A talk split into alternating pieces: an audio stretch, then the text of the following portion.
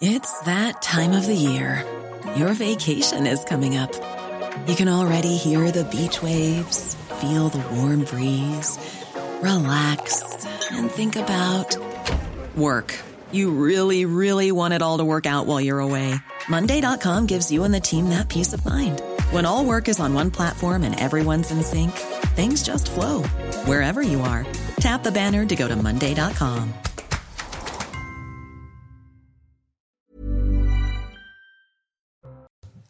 19h sur CNews, ravi de vous retrouver pour Ça se dispute avec Geoffroy Lejeune, directeur de la rédaction de Valeurs Actuelles. Bonsoir euh, Geoffroy. Bonsoir Elliot. Et Julien Drey, chroniqueur. euh, Bonsoir. Nos anciens députés. Euh, merci d'être avec nous, cher Julien. On fait le point sur l'information et on ira tout de suite à Londres, puisque on l'a bien compris, c'est devenu euh, depuis un peu plus de 24 heures la capitale diplomatique. Tous les chefs d'État sont présents avant les, les funérailles de la reine. Le point sur l'info et ensuite on va voir Florian Tardif.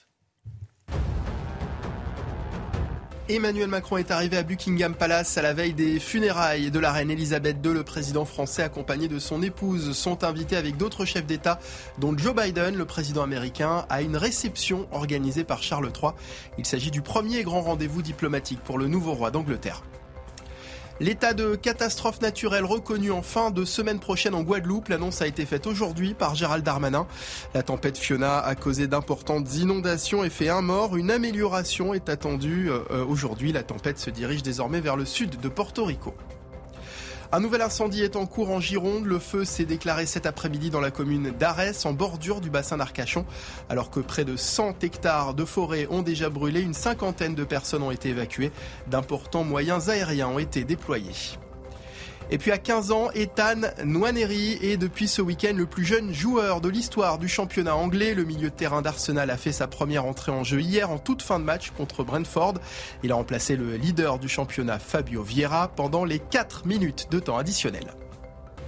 Merci pour le point sur l'information. On rejoint tout de suite Londres et Florian Tardif, envoyé spécial pour CNews depuis une dizaine de jours euh, maintenant. Merci d'être avec nous. Florian, euh, je le disais, euh, le temps de ses obsèques, Londres est devenue la, capitale diplomatique du monde et ça se passe actuellement. Les, chefs d'État de toute la planète sont reçus actuellement par le roi Charles III à Buckingham Palace. Oui, tout à fait. Euh, certains chefs d'État et de gouvernement euh, qui sont transportés euh, en bus d'ailleurs. Un tout dernier convoi vient, vient de passer devant nous afin de les amener jusqu'à Buckingham Palace où une réception a lieu en ce moment même depuis quelques minutes. Réception qui doit durer une heure.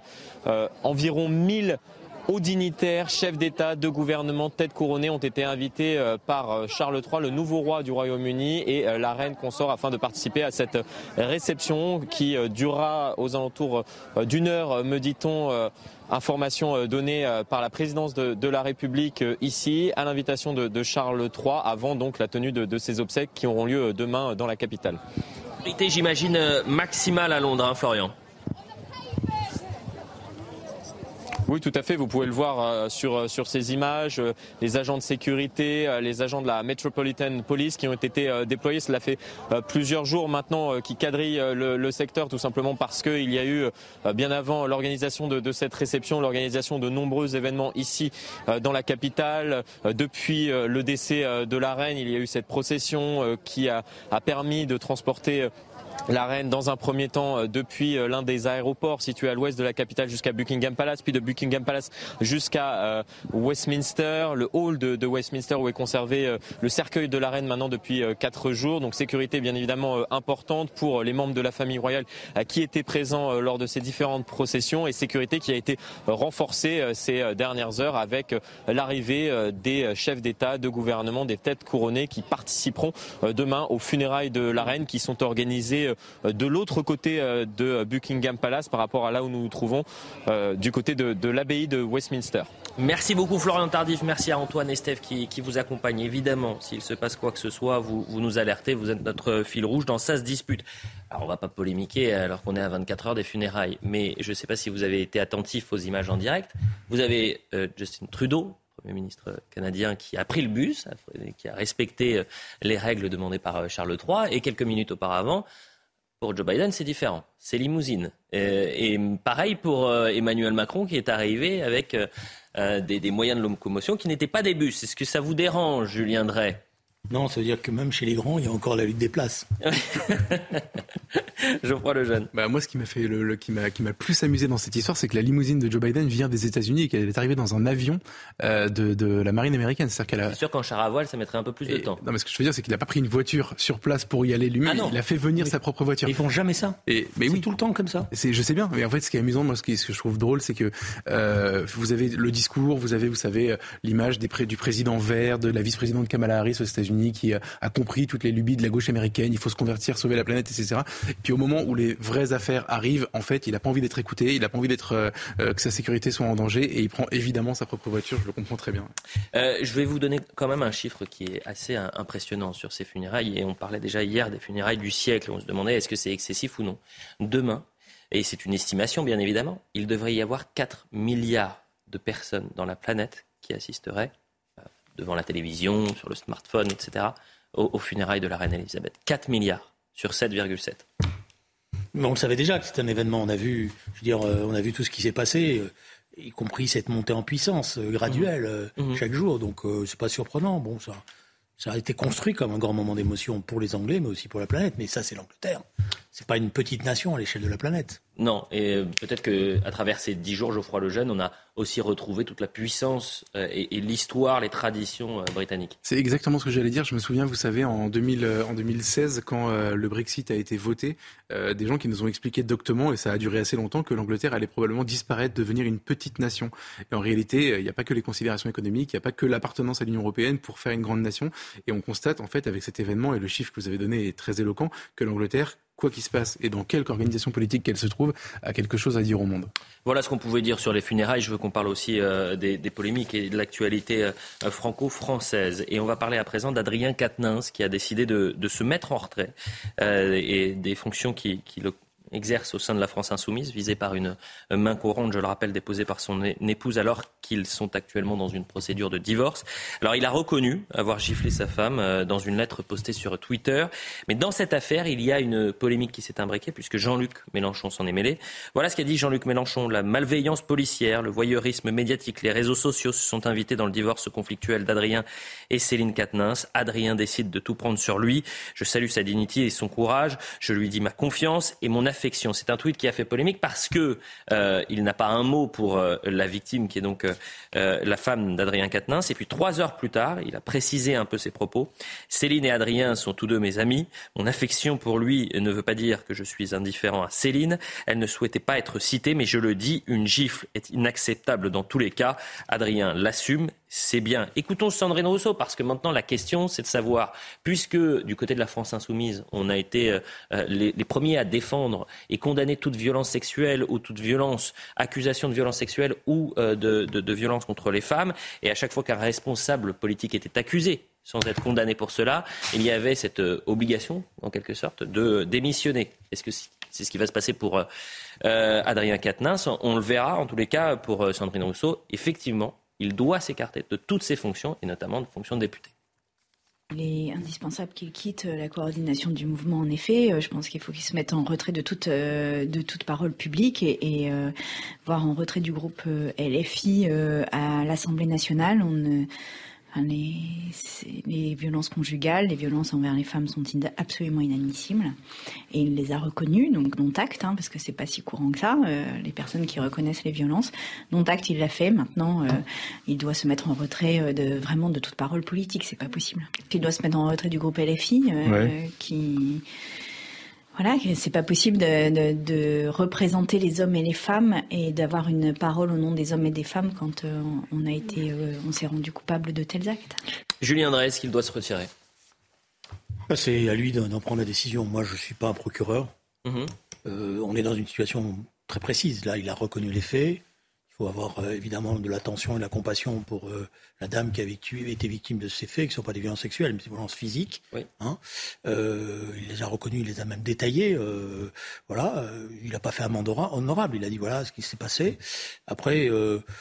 Vous savez, dans ce monde euh, où tout est maintenant transparent et où il y a une dictature de la transparence et où les procureurs se lèvent à vitesse grand V dès que je, me méfie de toutes ces, choses-là, euh, situation particulière, c'est à lui d'estimer euh, ce qu'il en est. Je veux dire, il faut, c'est ça la faute qu'a commise Jean-Luc. il a il a fait un tweet d'amitié à l'égard de M. Katnas, et on comprend, c'est une amitié ancienne, mais il a oublié d'abord de signaler qu'il y avait quand même un acte de violence et qu'à ce titre-là, il était condamnable. Geoffroy Lejeune, mais vous parliez de procureur. Du côté de la France Insoumise, on a souvent euh, condamné avant même euh, qu'il y ait une instruction judiciaire, avant même qu'il y ait condamnation du côté de la justice, euh, des faits, que ce soit par exemple pour Damien Abad, que pour Gérald Darmanin. Qu'est-ce qu'il faut faire pour Adrien Quatennens? Cette histoire me fait penser depuis le début à la célèbre formule la révolution dévore toujours ses propres enfants. C'est exactement ce qui est en train de se passer. C'est-à-dire qu'ils ont créé cet écosystème dans lequel, en effet, accusation vaut culpabilité, euh, dans lequel on lance des raids, euh, on se sert de ces histoires-là pour faire de la politique, parce que c'est évidemment ce qu'ils ont fait par le passé. Euh, et, donc aujourd'hui, ça touche l'un des leurs, parce qu'en réalité, ça touche tout le monde, toutes les couches de la société, toute la classe politique, en tout cas toutes les sensibilités politiques.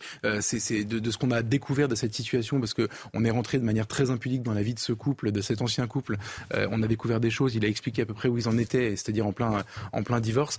Euh, et ben cette situation-là, malheureusement, touche beaucoup de monde. Et, de cette simple situation, on en arrive à une situation qu'on doit commenter sur le plan politique. Moi, déjà, je trouve, je, je voudrais dire, j'ai été extrêmement mal à l'aise depuis le début. C'est-à-dire que c'est une, c'est une affaire privée. Mmh. Euh, le, le, le, Katnins et son ex-épouse avaient envie que ça reste privé. Elle a déposé une main courante, ce qui peut arriver. Alors, c'est tout, c'est ce qu'ils ont dit et ça n'a pas été démenti. Elle a déposé une main courante dans le cadre de la procédure de divorce au cas où les choses se compliqueraient en demandant à ce que son nom ne sorte pas. Et ça devient une affaire politique avec la mise en retrait d'un coordinateur d'un parti politique euh, qui par ailleurs joue un rôle très important au sein de la France insoumise. Je suis désolé. Est-ce que, est-ce que la, la, la, société doit se repaître de, de ce genre d'informations? Est-ce que, est-ce que c'est normal qu'on soit au courant de tout ça? Est-ce qu'il a raison lui d'en mettre autant sur la place publique? Je ne suis pas certain. Euh, bref, pour toutes ces raisons, si vous voulez. Je ne sais pas s'il en a envie, mais il est obligé puisqu'il a été jugé parti sur précédents dossiers. C'est ça que je trouve dramatique en réalité. Et, et, donc, en fait, en vérité, on ne sait pas et probablement on ne saura jamais quelle est la réalité de cette histoire. Euh, et, euh, et, et, donc, on en vient à devoir commenter l'intimité d'un couple qui est en train de se briser. Je trouve ça sordide.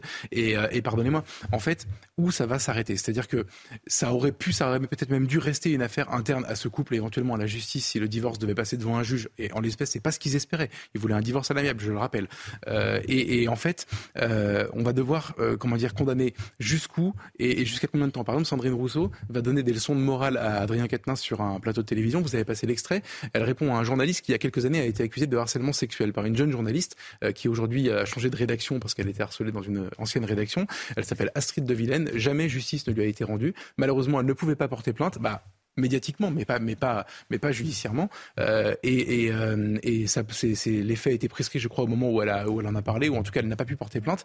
Euh, et, et, donc aujourd'hui, faut-il que ce journaliste continue à travailler à la télévision? Pourquoi Sandrine Rousseau lui répond-elle? En fait, si vous voulez la cohérence absolue et comme disait Julien tout à l'heure, la transparence absolue, vous allez faire exactement comme dans toutes les révolutions euh, des, des, conséquences désastreuses. Moi, c'est ça qui me fait peur. Julien Drey. Alors d'abord, sur le journaliste en question, il a été condamné. Euh, elle a porté plainte, il a, même sa carrière euh, médiatique a été interrompue, il était bah, parlementaire, euh, etc. Il était obligé d'abandonner. Bon, après, je ne vais pas revenir sur cette affaire-là. maintenant, attention dans, vos propos, parce que la spécificité de, ce qui s'est passé, c'est qu'il a reconnu les faits. Il y a un acte de violence qui a été commis.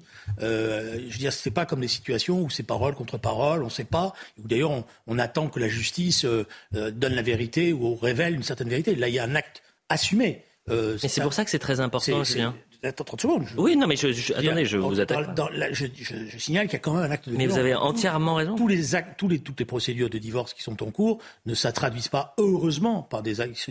Un divorce est toujours violent. Mhm. euh, c'est toujours très difficile, euh, très désagréable mhm.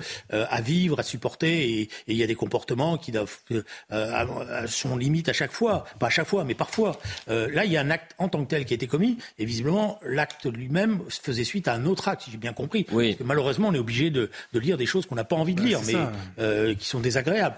Bon, donc euh, euh, il y, a, y, a, je veux dire, il y a, à partir du moment où il y a un acte reconnu et qui est qu'un acte de violence, quoi, qu'on peut remettre dans son contexte tout ce qu'on veut, mais c'est quand même un acte de violence.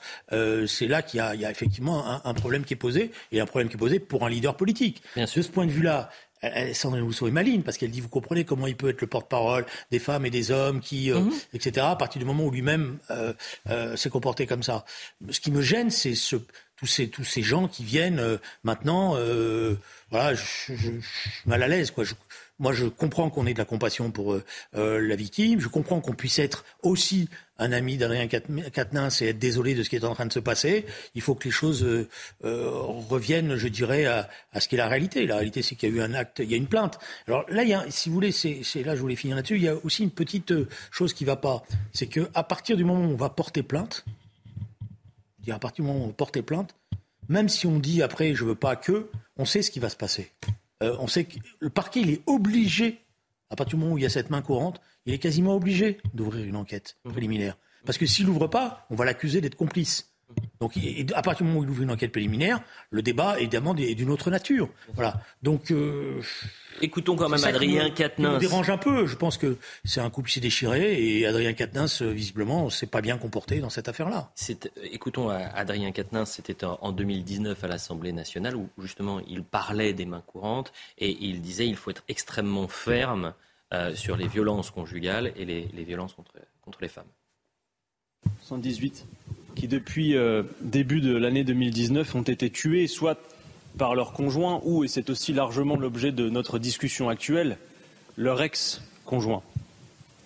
La question que je me pose à cette heure et que la représentation nationale se pose également, c'est combien de ces cas aurions-nous pu éviter? Parmi ces 117, 118 femmes, une proportion significative d'entre elles avaient porté plainte, avaient déposé des mains courantes. Il y a donc parmi ces 118 féminicides un nombre significatif de cas qui étaient prévisibles et qui n'ont pas été prévenus. Bien évidemment, euh, il y a une différence entre un féminicide et euh, des violences conjugales, mais il parle de main courante, il parle de, euh, de plaintes qui ont été déposées par les femmes, et c'est-à-dire qu'il s'est mis en, première ligne pour défendre ces femmes qui ont été victimes de, violences, Julien Drey. Donc maintenant, c'est quoi l'avenir d'Adrien Quatennens? Est-ce que parce qu'il s'est mis en, en, première ligne, parce qu'il a été le porte-parole en quelque sorte de ces femmes qui ont été violentées, est-ce qu'il peut rester à l'Assemblée nationale? Vous me dérangez avec ce type de question parce que, d'un certain point de vue, la réponse, elle lui appartient à lui, dans un premier temps. Mhm. C'est lui qui doit prendre, euh, considérer. je sais que ce sont des, questions qui dérangent. Hein. Et on est tous mal à l'aise à l'idée de, de, je de parler. Je n'aime pas demander les démissions. Voilà, je n'aime pas m'ériger en, en, procureur qui demande des démissions. Je le fais très peu pour les ministres, je le fais très peu. Voilà. Là, il y a, y a, un fait qui est reconnu. Mm. Euh, il y a la justice qui va donner aussi son avis. Hein, je veux dire, c'est important. C'est-à-dire la nature de la condamnation ou pas, euh, la nature des événements, la nature du contexte, ça existe. Alors je sais que le contexte je fais très attention à ce que je dis parce que les tweetos sont tous là. Euh, le contexte ne justifie pas l'acte, loin de là, euh, et que les choses soient claires. Bon, donc c'est une situation qui est très compliquée. Mais vous savez, il y a un, malheureusement, il y a un, on est tous pareils parce qu'il y a un proverbe africain qui dit quand tu montes au cocotier, fais attention d'avoir, vous savez comme moi, les fesses propres. Voilà. En fait, c'est hyper intéressant cette archive où on le voit parler. Il avait aussi participé à une marche pour euh, pour les, les contre les violences faites aux femmes euh, à Lille, je crois, il y a quelque temps. Euh, ça prouve bien que c'est comment dire, il s'est érigé en modèle de vertu sur le sujet. Et il y a une contradiction tellement apparente entre ce qu'il a pu dire et ce qu'il a fait que euh, ça interroge. Ça interroge pas pour dire euh, c'est une ordure. Moi, je, je voudrais qu'on s'interroge et que la société entière s'interroge sur le fait que que tout est très complexe, que tout le monde a ses faiblesses et que en réalité, moi j'en ai marre des chevaliers blancs. Je ne supporte plus Sandrine Rousseau pour cette raison-là, par exemple. Elle va nous expliquer comme si elle ne fautait jamais, comme si elle ne faisait jamais rien de mal, euh, ce qui ce qu'il faut, ce qui, comment il faut être, comment il faut se comporter, etc. Ils ont exactement sur ce sujet-là. Encore une fois, si on revient sur l'acte de Katnins, vous avez raison, Julien. Évidemment, euh, on ne gifle pas une femme, on ne gifle pas sa femme, même quand elle est en train de partir, même si elle nous fait du mal, etc. Tout ça est injustifiable. Et, puis il y a une procédure pour pour pour juger tout ça et c'est très bien. Mais ce qui m'interroge, enfin ce qui m'interroge moi, ce qui m'inquiète, c'est l'avenir dans le débat public. On sait très bien que ces affaires-là sont utilisées en permanence. Euh, on sait très bien que euh, parfois, en effet, on n'a pas la. Pardonnez-moi, euh, Geoffroy, mais ce sont justement les membres, notamment de la France insoumise aux Europe Écologie et les Verts, qui ont alimenté cette forme de, de, de nouvelle jurisprudence qui veut dire accusation dit culpabilité. Mais... Et qui dit accusation sans même mise en examen, c'est dehors lorsque vous êtes responsable politique. C'est pour ça que, que c'est pour ça, je pense qu'il est temps maintenant que ça les touche eux peut-être qu'on va pouvoir parler à leur intelligence, de leur dire arrêtez de lancer des vendettas contre des gens dont vous ne savez rien. Dont vous... là, ils connaissent tous le contexte, ils sont tous copains avec euh, euh et son, et son ex-épouse, et donc du coup, ils savent exactement que c'est compliqué, etc. Eh ben, figurez-vous que c'est comme ça tout le temps. Quand vous accusez euh, un élu, un responsable d'une situation de, de, de, de, cette mise dans une situation compliquée, peut-être que vous ne connaissez pas le contexte, et arrêtez de vouloir laver plus blanc que blanc. Je, je, encore une fois, qu'ils se comportent comme des révolutionnaires, et les révolutions, ça fait des morts, ça, ça, ça a des conséquences. C'est ça qui est terrible. Je viendrai. Non, je pense que on a tous été amenés euh, ces dernières années à, à évoluer sur, un certain nombre de questions et sur un certain nombre de comportements. Et on a forcément tous réfléchi à ces questions-là. Le passé euh, euh, a compté parce qu'il n'était pas les choses n'étaient pas prises de la même manière. Ça ne veut pas dire que c'était bien, hein, mais c'était comme ça euh, à l'époque. Bon, donc il y a un progrès de civilisation dans la prise en considération d'un certain nombre de comportements, dans la condamnation de ces comportements aujourd'hui. Euh, ce qui est dangereux, je pense, et c'est toujours la même chose, c'est quand on s'élève en procureur. Voilà. C'est-à-dire quand on veut donner des leçons aux autres sur ces choses-là.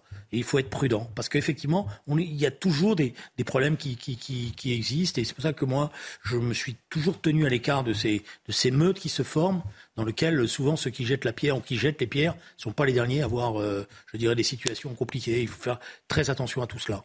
La publicité dans un instant, mais je veux juste qu'on voit une dernière déclaration d'Adrien Quatennens. C'était en, juillet dernier, le 15 euh, juillet euh, dernier. Euh, il avait été interrogé sur le fait qu'il y ait peut-être une sorte de, poids de mesure du côté de la France insoumise lorsque vous demandez la démission de Damien Abad et que pour Éric Coquerel, il ne se passe rien. Voilà ce qu'il disait. Il faut lutter contre les violences sexistes et sexuelle et lutter drastiquement en s'organisant pour ça. C'est pour ça qu'il y a aussi cette difficulté et, et, je comprends euh, également le, le malaise qu'il peut y avoir de votre côté. C'est pas facile de, de parler de la vie privée des gens euh, qui euh, arrivent sur, sur, la place publique, mais en même temps, ça ouais, devient public. Ouais, mais ça devient public parce que c'est lui qui donne euh, les informations, je, crois, le jeune. et... Je trouve que c'est, enfin, ici est très mal pris et que c'est très gênant pour tout le monde. Non, mais il y a quelque chose que peut-être on n'a pas dit parce qu'on parle du cas spécifique d'Adrien Quatennens.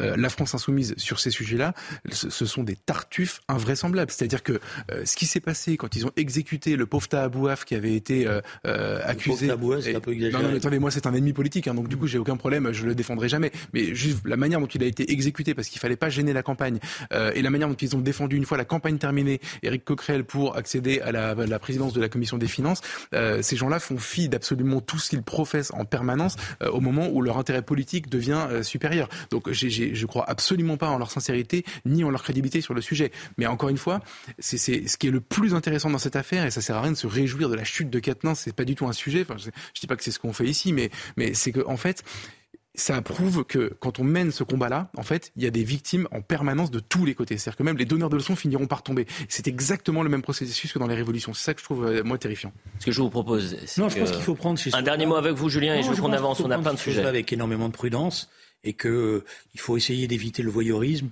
et la surexploitation avez, médiatique de ce mais, genre de situation. Mais vous avez entièrement raison, et c'est pour ça que à, à, chaque fois, ce qui est surprenant, c'est que cette prudence, cette pudeur qu'il faut avoir, euh, euh, de faire confiance aussi en la justice, attendre que la justice passe à, avant de traiter ces sujets et avant de condamner une personne qui n'a même pas encore été jugée, c'est ce qu'ont fait les, les, responsables de la France insoumise ces dernières années, et je peux y, vous citer une liste longue comme le bras. Mais c'est à nous, c'est justement à nous de leur démontrer qu'on n'est pas, on, est, on mange pas de ce pain-là. Eh bien, écoutez, on va manger un autre pain après la publicité avec énormément de choses à, traiter. Euh, on parlera de Marine Le Pen qui a fait sa rentrée politique, de retraite, du nucléaire, de l'écologie radicale, d'Olivier Véran et, euh, si possible, aussi de ce sondage édifiant dans le JDD sur l'histoire de la Shoah et l'apprentissage à l'école. J'aimerais qu'on arrive à traiter tout cela. On aura une vingtaine de minutes. Ce sera à vous de jouer, messieurs. Pas à moi. Je dis plus rien. La pub.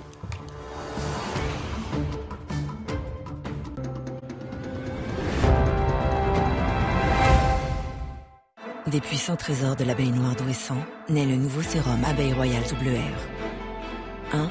Répare. Effet lifting avancé. 2. Rénove. Effet peeling renforcé.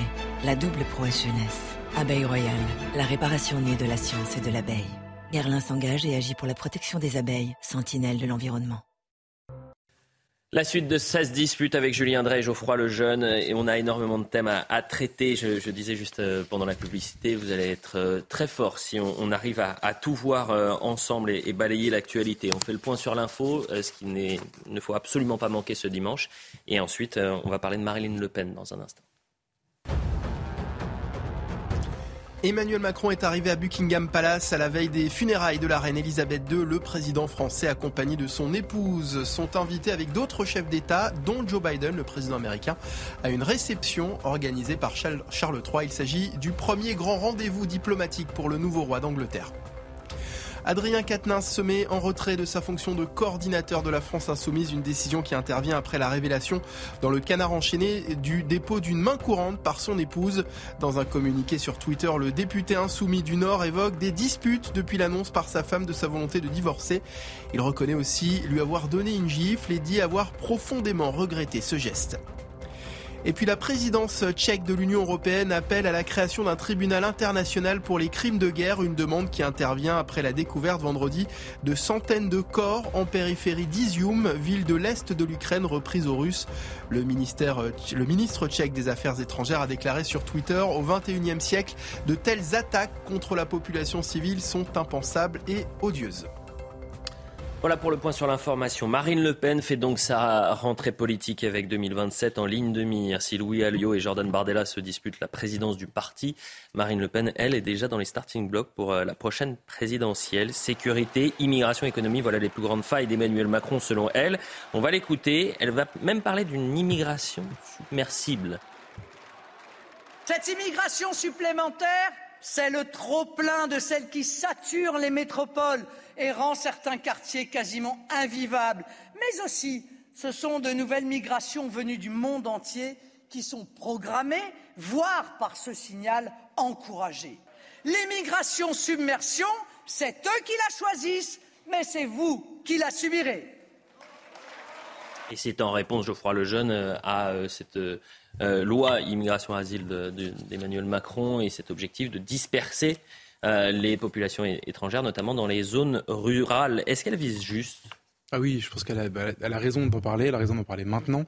Euh, et puis après, moi, ça m'amuse toujours d'entendre Marine Le Pen parler d'immigration parce que vous savez, on a eu, on a beaucoup, nous les journalistes et moi le premier d'ailleurs, décrit, vous savez, le virage social du Front du Rassemblement National, le, les nouvelles, euh, les nouvelles euh, classes populaires qui se tournaient vers lui depuis une quinzaine d'années, depuis que Marine Le Pen en fait en a pris la présidence. En réalité, l'immigration est, restera et, et, restera probablement pour toujours un des marqueurs de ce, de ce parti. Donc, puisque c'est un angle mort quand même de la politique d'Emmanuel Macron, c'est-à-dire que c'est pas parce qui se met à en parler de temps en temps, qu'il a pour autant trouvé les solutions, ni infléchi sa ligne, celle qui, était la sienne depuis le début, qu'il euh, réglera pour autant euh, les problèmes que, la France connaît aujourd'hui. Donc non, évidemment qu'elle a raison. Euh, évidemment que je rappelle que pendant la présidentielle, elle a, décroché assez largement, notamment dans les sondages, à un certain moment de la campagne, et qu'elle s'est relancée en improvisant une, visite dans un commissariat, c'était en Normandie, pendant juste après un fait divers qui avait beaucoup ému la, la population, et ça avait été un peu son redécollage. Donc Marine Le Pen a raison de ne pas s'écarter de ces thèmes-là, et par ailleurs, c'est un thème de préoccupation majeure pour les Français aujourd'hui. Et cette histoire de, repeuplement des campagnes va probablement infuser la société assez, assez, euh, assez durement. Julien Drey, immigration, submersion. Non, le problème, c'est que d'abord, le, jeu de mots est un peu discutable parce que c'est quand même aussi des femmes et des hommes qui meurent en Méditerranée. on peut dire ils ont choisi, euh, oui, ils ont choisi, mais euh, il y a des images qui sont quand même insupportables. On ne peut pas s'en réjouir et on ne peut pas en rigoler. premier aspect des choses. Deuxièmement, le problème de, il faut parler des flux migratoires, de sa gestion. Mais ce qui est étonnant depuis euh, maintenant des années et des années, c'est qu'il y a très peu de solutions. C'est-à-dire, on ne parle pas des solutions. Il y a une solution magique qu'on dit, c'est-à-dire, il faut arrêter l'immigration. Bon, on ne sait pas comment, d'ailleurs, sur le fond, euh, véritablement, parce que quand on a euh, autant de frontières et autant de demandes non, non satisfaites sur le plan de, du travail, je prends un exemple très simple, dans la restauration, en, ce moment, est en train d'être discuté la possibilité de faire venir un certain nombre de travailleurs étrangers parce qu'il manque 17 000 postes. Mhm. Et vous avez des restaurants qui ne peuvent plus ouvrir parce qu'il leur manque des postes.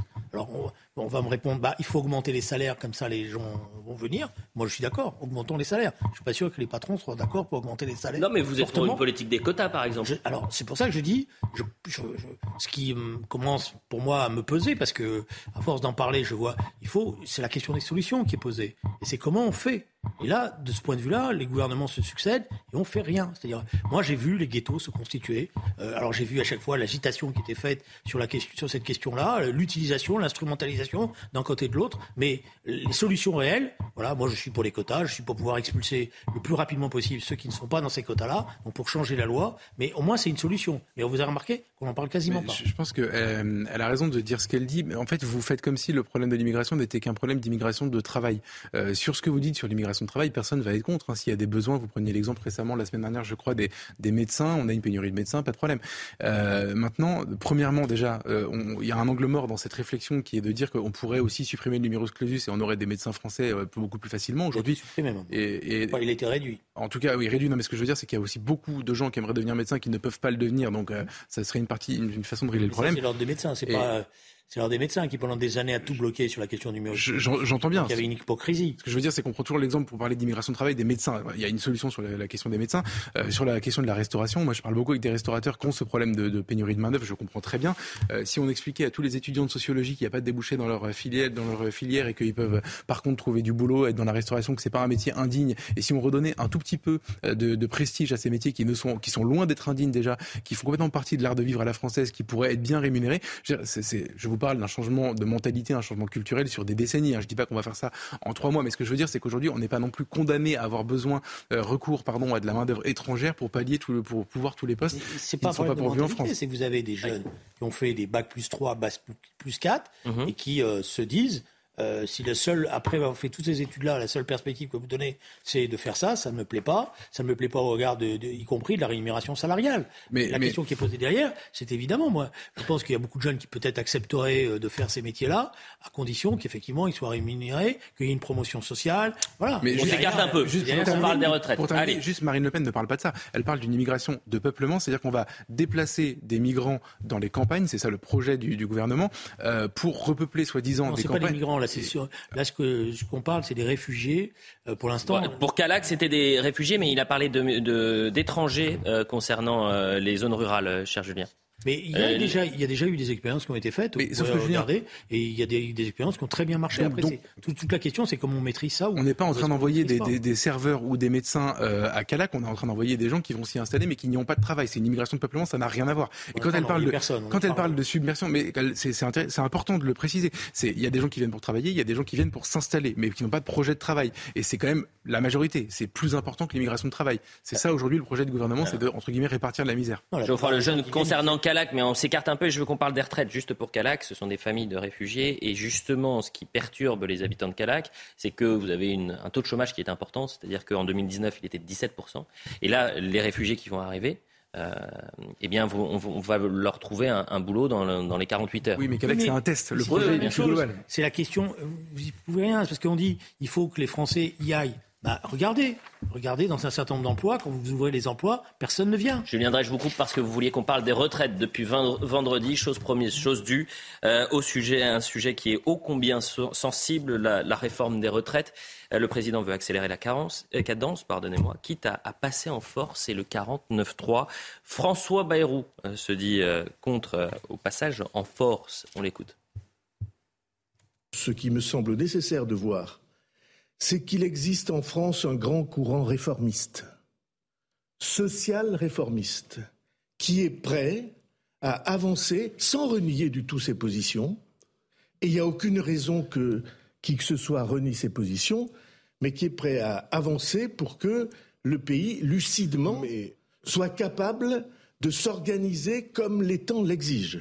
Voilà. Or, ce courant réformiste-là, si on choisit une méthode, on va dire, brutale, ex abrupto, comme on aurait dit en latin, euh, si on choisit cette méthode-là, ce courant réformiste va entrer en contradiction, en confrontation, en opposition avec, euh, le, avec les responsables du pays. Est-ce qu'on a besoin de ça? On a besoin du contraire. Euh, Julien Drey, si passage en force il y a, contestation XXL en découle obligatoirement? Ça, c'est de la météorologie sociale, donc je ne suis pas forcément euh, capable de vous dire. Vous n'êtes pas Madame Soleil. Euh, ce qui est sûr, c'est que cette réforme va tomber dans une, dans une situation qui est déjà très compliquée pour nos concitoyens et qui vont se poser la question de savoir pourquoi on s'occupe des retraites alors que le régime pour l'instant est excédentaire, si ce n'est des prévisions qui sont d'ailleurs souvent démenties parce que le corps n'avait pas prévu cet excédent qui vient d'arriver ces deux dernières années, voilà, alors qu'il y a des questions beaucoup plus importantes qui sont posées. Donc ça peut conduire euh, bon, à, à, une révolte parce que euh, le sentiment peut s'installer qu'on ne s'occupe pas des vrais problèmes. Mhm. Et le problème qui va être posé, c'est celui des fins de mois difficiles, c'est celui des factures de, DF, de GDF qui sont en train d'exploser. Moi, je, je, maintenant, beaucoup d'amis commencent à faire les calculs et qui me disent, je ne sais même pas comment je vais y arriver. surtout qu'elles vont augmenter à partir de 2023, donc, 15%. voilà, donc c'est pour ça que je pense qu'il y a, y a il y a une volonté d'Emmanuel Macron de retrouver peut-être une identité pour son deuxième quinquennat, mhm. parce que je pense qu'il était à la recherche de quelque chose. Je ne suis pas sûr qu'il ait trouvé le talisman. Geoffroy Lejeune, sur la réforme des retraites, qu'est-ce qu'on fait? Je suis, je suis d'accord avec, avec, Julien sur le climat social, c'est-à-dire que c'est quasiment un suicide politique aujourd'hui d'arriver dans ce contexte-là en disant et par ailleurs vous allez travailler plus longtemps. Ensuite, le, projet, moi je le trouve assez flou pour l'instant. Je connaissais bien le précédent, celui du précédent quinquennat. J'ai vaguement compris pendant la, campagne que ce serait 65 ans, mais peut-être pas, euh, peut-être 64, peut-être un référendum. Enfin, moi je ne comprends toujours pas. Et, et ensuite, en fait, c'est très intéressant ce que dit François Bayrou. Il est en train d'expliquer qu'il y a un courant, euh, un, un, grand courant social. Et, mais sauf qu'en réalité, si on prend les, pour le coup factuellement les enquêtes d'opinion sur la réforme des retraites et sur la retraite à 65 ans, c'est faux ce qu'il dit. C'est-à-dire que les Français, ils sont opposés dans leur majorité. Donc vous avez un président de la République qui a proposé ça aux Français pour l'élection présidentielle, qui a gagné l'élection présidentielle, donc qui a la légitimité politique pour le faire, et à côté de ça, une opinion qui mmh. ne veut pas de ce projet. Donc c'est une équation insoluble, quel que soit. Souvenez-vous quand même les deux années de négociations qu'on a vécues avec les, les, partenaires sociaux à Matignon quand c'était Édouard Philippe, qui allait tous les, toutes les semaines pour négocier, Delevoye qui était à la manœuvre, etc. Et ils n'ont pas réussi, ils ont été sauvés entre guillemets par le Covid, ils ont finalement pas fait passer leur projet, mais ils étaient censés arriver au 49.3 pour le faire passer. C'est-à-dire que fondamentalement, il n'y a pas d'option politique. Je parle juste de politique là. Il n'y a pas d'option politique pour le faire passer intelligemment. Et, moi, ça m'a inspiré une réflexion, c'est que vous avez un président qui est élu avec un projet dont les Français ne veulent pas. Ça veut dire qu'il en, il, en réalité, il n'est pas élu sur son projet, mais sur autre chose, et ça devient vraiment problématique pour la moi, démocratie. Je pense, moi, je pense que nos concitoyens, ils sont pas hostiles aux réformes. Mais ils sont hostiles aux réformes injustes. Oui, bah le problème des réformes de retraite telles qu'elles sont proposées, et les, les, différents projets, c'est qu'ils étaient injustes.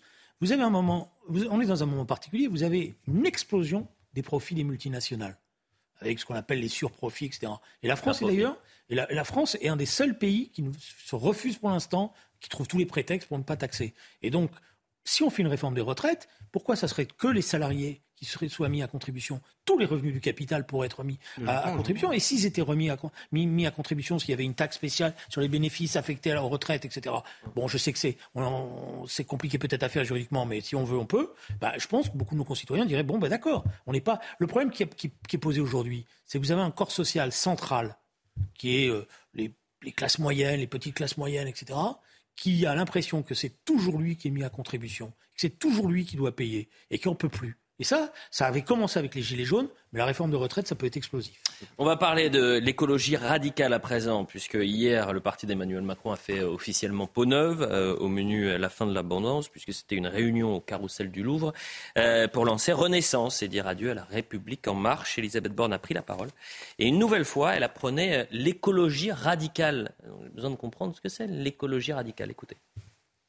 La première tempête face à nous, peut-être la plus vertigineuse, c'est le dérèglement climatique. Alors notre premier engagement, le premier défi à relever, c'est la transition écologique. Nous ne réussirons qu'à deux conditions. La première, c'est la radicalité. Nous devons avoir le courage de prendre des décisions audacieuses et d'entamer tous les changements nécessaires dans nos manières de consommer, de produire, de vivre. Sans radicalité, nous ne serons pas au rendez-vous. C'est quoi la radicalité en termes d'écologie, je crois, le jeune bah, Sur le plan euh, sémantique. C'est Sandrine Rousseau, c'est ça l'idée? C'est bah, un peu. Je ne parle pas euh, d'écologie, Sandrine Rousseau. Elle parle jamais. Euh, on va l'écouter juste après. Non, elle parle très peu d'écologie. Il a raison. Julien a raison. Elle parle pas d'écologie. Elle parle de tout sauf ça. Euh, la radicalité sur le plan sémantique, c'est revenir à la racine des choses. C'est-à-dire, moi, c'est quelque chose que je trouve très euh, vertueux, très bien. C'est-à-dire euh, considérer un principe et essayer d'appliquer ce principe euh, à une situation. Et en l'occurrence, quand on fait de la politique, c'est d'essayer d'aller à la racine du problème. Donc moi, je suis pour la radicalité en politique. Je pense que c'est très sain. Je pense que d'ailleurs le reste n'est que mièvrerie et que en fait, ça perd, ça perd tout le monde, ça perd le débat, ça affaiblit, ça appauvrit, etc. Donc moi, la radicalité, je trouve ça génial. Donc l'écologie radicale. Euh, c'est, ce sont des décisions qui changent la vie concrètement. Alors on pourrait dire que Anne Hidalgo est radicale euh, dans ses, dans ses, dans ses, ah bah, je peux le dire, on est dans une journée sans voiture à Paris en plus, donc elle prend des décisions qui sont radicales, mais elle a au moins le mérite de la clarté, c'est-à-dire que si on n'est pas content, on vote pas pour elle. Moi, je suis contre, je, ne vote pas pour elle. Euh, et, maintenant, ce qui m'amuse juste, c'est que le mot radical est associé à quelque chose de, de positif, de vertueux quand il s'agit d'écologie ou de gauche radicale. C'est tout ça, c'est magnifique. Alors par contre, dès que vous vous déportez un peu sur le côté droit de l'échiquier politique, tout à coup c'est la droite radicale, vous savez, l'extrême droite forcément. Et, euh, à ce moment-là, ça devient complètement, euh, complètement, euh, comment dire, infamant d'être de, radical. Donc il y a une, forme de d'injustice, de deux poids deux mesures dans l'utilisation de ce mot. Moi, je voudrais le réhabiliter pour tout le monde, mais il y il y a une injustice absolue pour l'instant.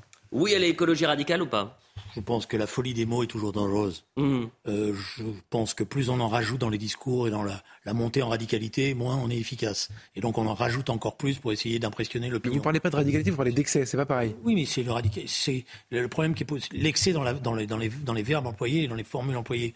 Euh, la vraie question qui est, qui est d'abord posée, c'est un changement de mode de production. Or, ce qu'on est en train de faire, c'est très peu changer le mode de production, mais par contre tout faire peser sur nos concitoyens. Donc on a besoin évidemment de, leur faire peur, de les de dramatiser, d'être dans l'excès verbal, parce que on met tout sur le fait que quand vous appuyez sur votre bouton, quand vous prenez votre douche, il faut que vous soyez très vertueux, que vous arrêtez, etc. Vous avez vu même les pubs qui arrivent, mais on dit rien, rien de rien sur les vraies questions qui sont posées, c'est-à-dire ce mode de production auquel on s'attaque pas aux grandes croisières, ces, ces monstres. Et je vous annonce une nouvelle polémique là. On fait rien sur le, transport maritime, la consommation de, de voilà, sur la voiture électrique. On est en train de faire, d'après moi, n'importe quoi. Tout d'un coup, vous avez remarqué, cette dernière semaine, on a changé sur le moteur à hydrogène. C'est-à-dire, on est en train de se dire, mais finalement, etc. Donc, si vous voulez, c'est c'est ça qui me, voilà, on a une écologie punitive qui est en train de s'installer. Alors là, on y est tous, et donc à la fin, vous êtes totalement culpabilisés. Vous avez même vos enfants qui commencent à vous dire attention, etc. Mais pour le reste, les vrais problèmes ne sont pas posés. Nouvelle polémique, hein. Euh, acte 2 euh, concernant le Paris Saint-Germain, puisque Clément Beaune, le ministre délégué, ça s'est passé il y a quelques instants, chargé des transports, a taclé une nouvelle fois le Paris Saint-Germain sur Twitter. Pourquoi? Parce que le club de la capitale a eu le malheur de prendre l'avion pour faire Paris Euh, ils ont posté une photo sur les réseaux sociaux, ils l'ont très rapidement supprimée, mais Clément Beaune a, réagi euh, en disant l'erreur est humaine, persévérer. Oui, ça permet qu'on parle de lui, parce que pour le reste, je ne sais pas bien ce qu'il fait ce ministre. Eh ben, écoutez, je vais essayer de lui poser la question. Julien a parfaitement raison. Le, changement de, même de pensée, de mode de production, etc. Ça, ce serait vraiment de la radicalité, et ils n'en ont pas le courage. C'est ah ça qui est intéressant. Euh, la radicalité, ça veut dire on boycotte la Coupe du Monde, par exemple? Où il y a des climatiseurs et on baisse de 15 degrés la. Mais oui. Moi, merci, je de donner, merci de donner le à mon moulin. Ces gens-là vont effectivement euh, ne pas boycotter la Coupe du Monde, qui est une catastrophe hum. écologique. Là. Bah, je sais pas, moi. Si...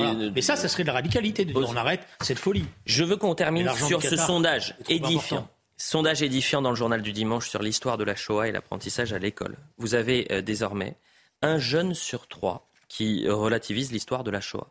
Plus d'un jeune sur trois, attention, qui pense qu'elle est trop abordée à l'école et 14% d'entre eux qui refuseraient de voir la Shoah enseignée. Que vous inspirent ces chiffres? Que, on est que sur cette question-là, il y a maintenant désormais euh, un malaise, un malaise euh, profond à l'intérieur de l'éducation nationale, parce que ce qui se passe, c'est qu'il y a des territoires aujourd'hui où un certain nombre de professeurs se refusent à parler de la Shoah parce qu'ils ont peur euh, de ce qui va se passer dans les classes, mhm. et qu'il y a donc un combat très très fort à mener dans l'éducation nationale, mais pas que dans l'éducation nationale, dans toute la société, parce que la Shoah, ce n'est pas un crime comme les autres.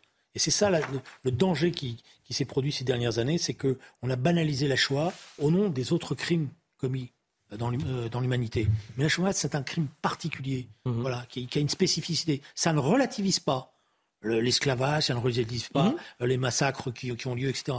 La Shoah, c'est le premier crime planifié, organisé, où on décide de rayer de la carte toute une population, et de manière planifiée, organisée, scientifique, volontaire.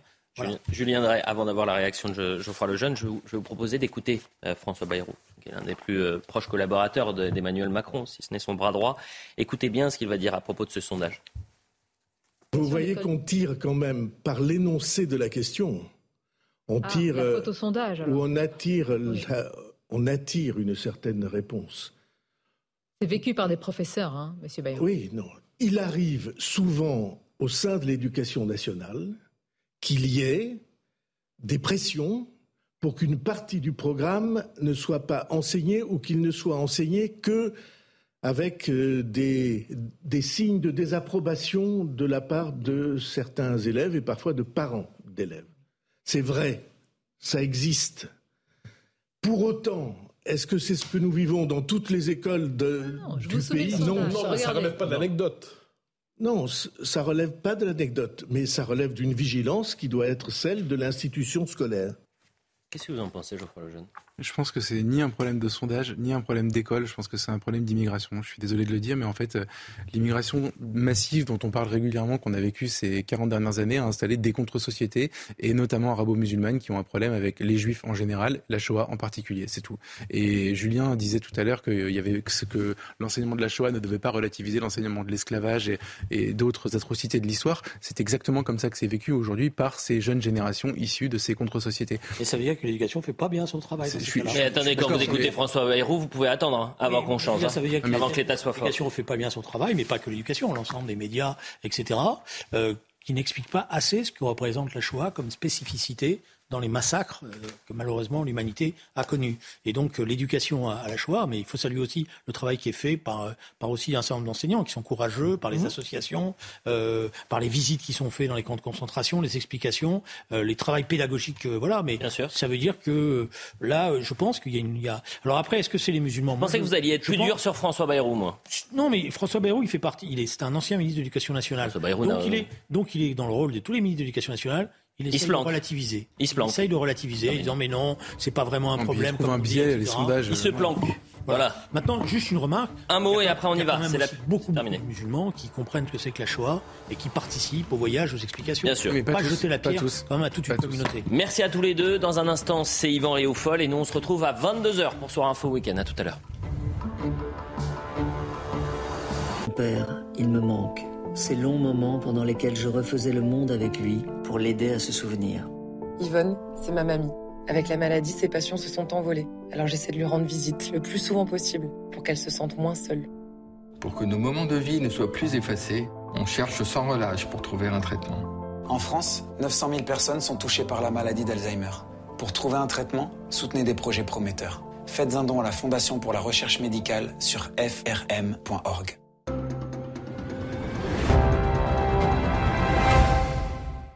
Pour mon déménagement et grâce à EDF, j'ai pu avoir un super camion, mais surtout, ces six biceps tombés du ciel. Et regardez comme je suis bien là dans mon nouvel appart. Énergie, conseil et bon plan, déménagez plus facilement avec EDF.